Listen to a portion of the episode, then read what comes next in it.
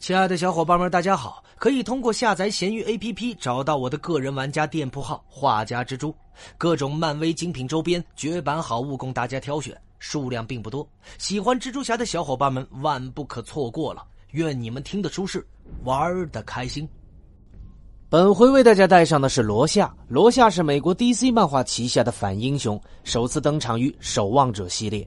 由编剧阿兰·莫尔、画家大卫·吉布斯以及上色画家约翰·希金斯联合创造，本名沃特·寇瓦克斯。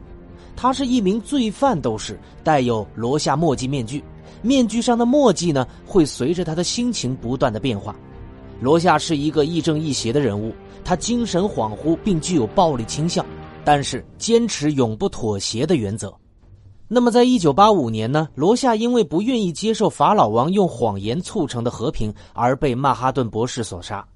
他从小呢就没有得到过家庭的温暖，经常会受到别人的凌辱，导致了他以后的暴力倾向。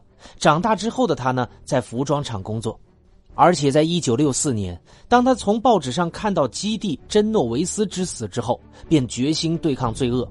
在沃特二十二岁的时候，在服装厂上班的他私藏了这个客户不想要，但是由曼哈顿博士发明的新型布料所做的裙子。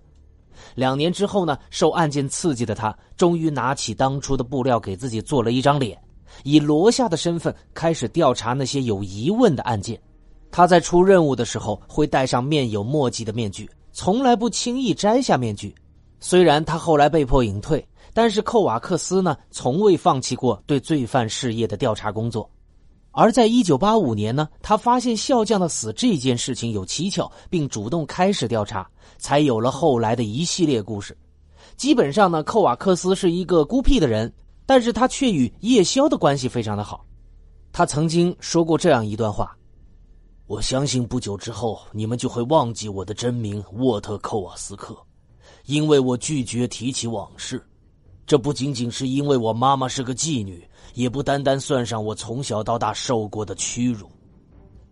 这个堕落的社会太需要英雄了，于是我做了一张千变万化的面具，更名为罗夏，惩恶扬善。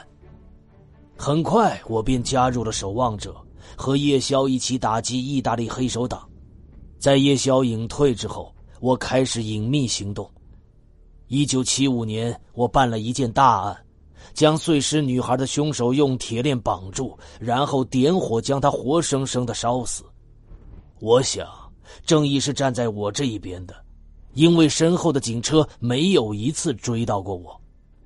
然而，一九八五年，队友喜剧演员被杀，却使我遭到了警局的逮捕。好友夜宵二世和司魂及时相救，我则将他们带到了奥兹曼迪斯的南极洲老巢。没想到啊，奥兹曼迪斯说服了夜宵和司魂，甚至劝动了前来协助的曼哈顿博士。我知道，我的死期到了。那么，在守望者中呢？最后，曼哈顿博士为了地球的和平，对法老王奥兹曼迪斯妥协了。而罗夏坚持揭发奥兹曼迪斯的谎言，最后被曼哈顿博士杀死。就像他本人所说，他是妓女的儿子，自小为此而饱受欺凌。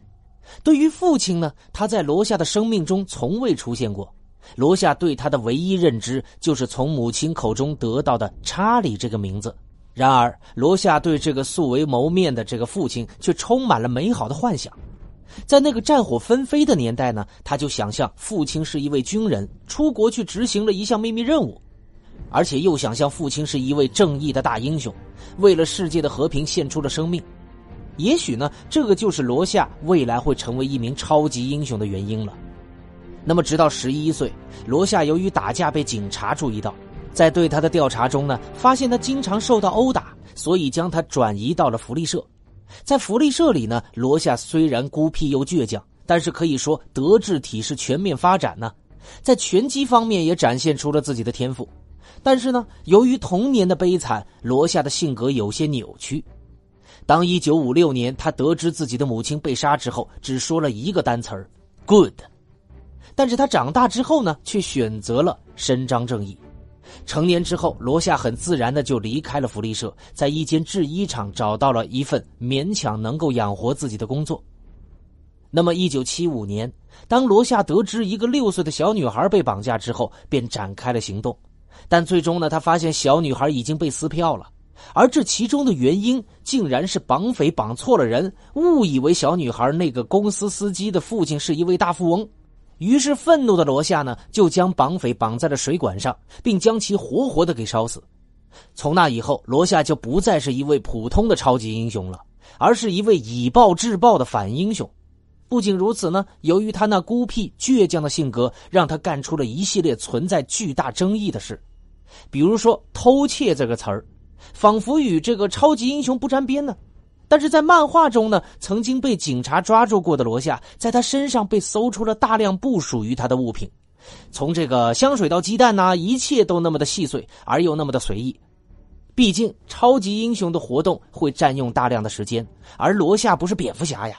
他在现实中呢也需要生活，那么在一次行动中呢，罗夏为了问出某个反派的所在，竟然连续拷打了十五个人，甚至将其中一些人的手指一根根的给掰断。同时呢，他对于反派是丝毫不会留情的，对于犯罪行为几乎零容忍。曾经有一位青年，只是因为在墙上呃胡乱的涂鸦，就被这个罗夏的给打了个半死。所以说啊，罗夏这个人物并不是传统意义上的超级英雄，而是一位性格极其复杂的反英雄。这种巨大的争议也是罗夏的魅力所在。罗夏虽然被塑造成了脾气古怪、难于相处的人，但是毫无疑问呐，比起其他大部分身手了得与星光闪烁的漫画英雄，吸引人的是他无比高贵的品格，因为他始终坚持永不妥协的原则。那么罗夏呢，固然是守望者团队中的重要人物，但是在浩瀚的 DC 宇宙中呢，罗夏也像其他的英雄一样，并不只有一个。守望者这一部漫画诞生于1986年，而早在1967年呢，DC 宇宙就曾经推出过一个与罗夏极其相似的人物，这就是问者了。与罗夏相同，问者呢也身穿一件风衣，并且用面具将面部完全的挡住。只不过他的面具上面可没有那些不停在变的图案，同时呢，作为一个侦探问者，性格和罗夏是一样的孤僻低调，所以说这个人物就是罗夏的原型了。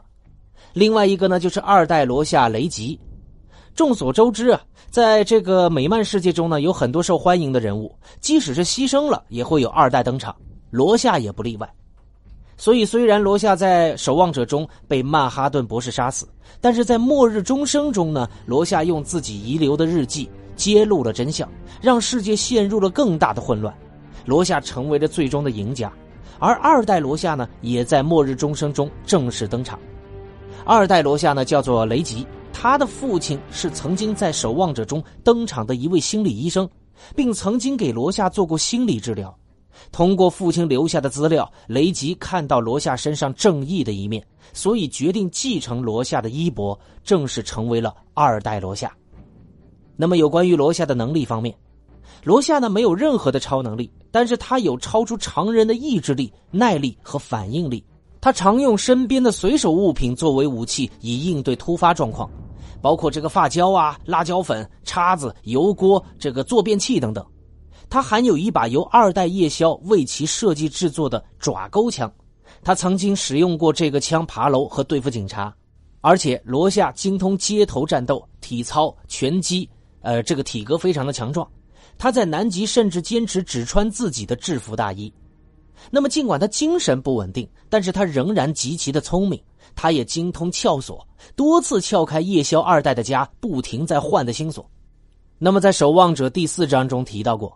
罗夏的面具是由曼哈顿博士制作的裙子改制而成的。罗夏十六岁的时候就在服装厂当工人。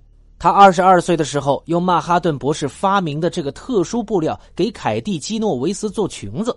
在双层布料中间的粘性流体对于热量和压力是非常敏感的。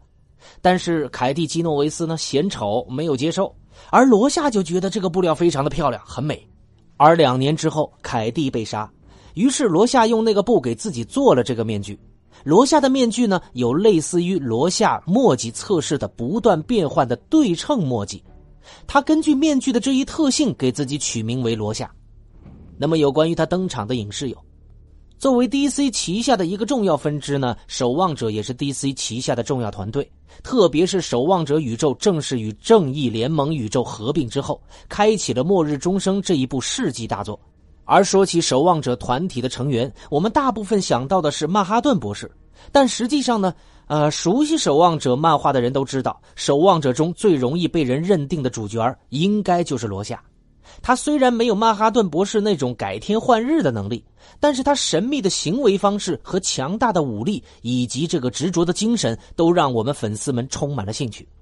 那么在电影中呢，罗夏虽然被曼哈顿博士给灭口了，但是他在出发前往南极洲前，就已经将连日来的调查的日记寄到了报社，真相必然会公之于众。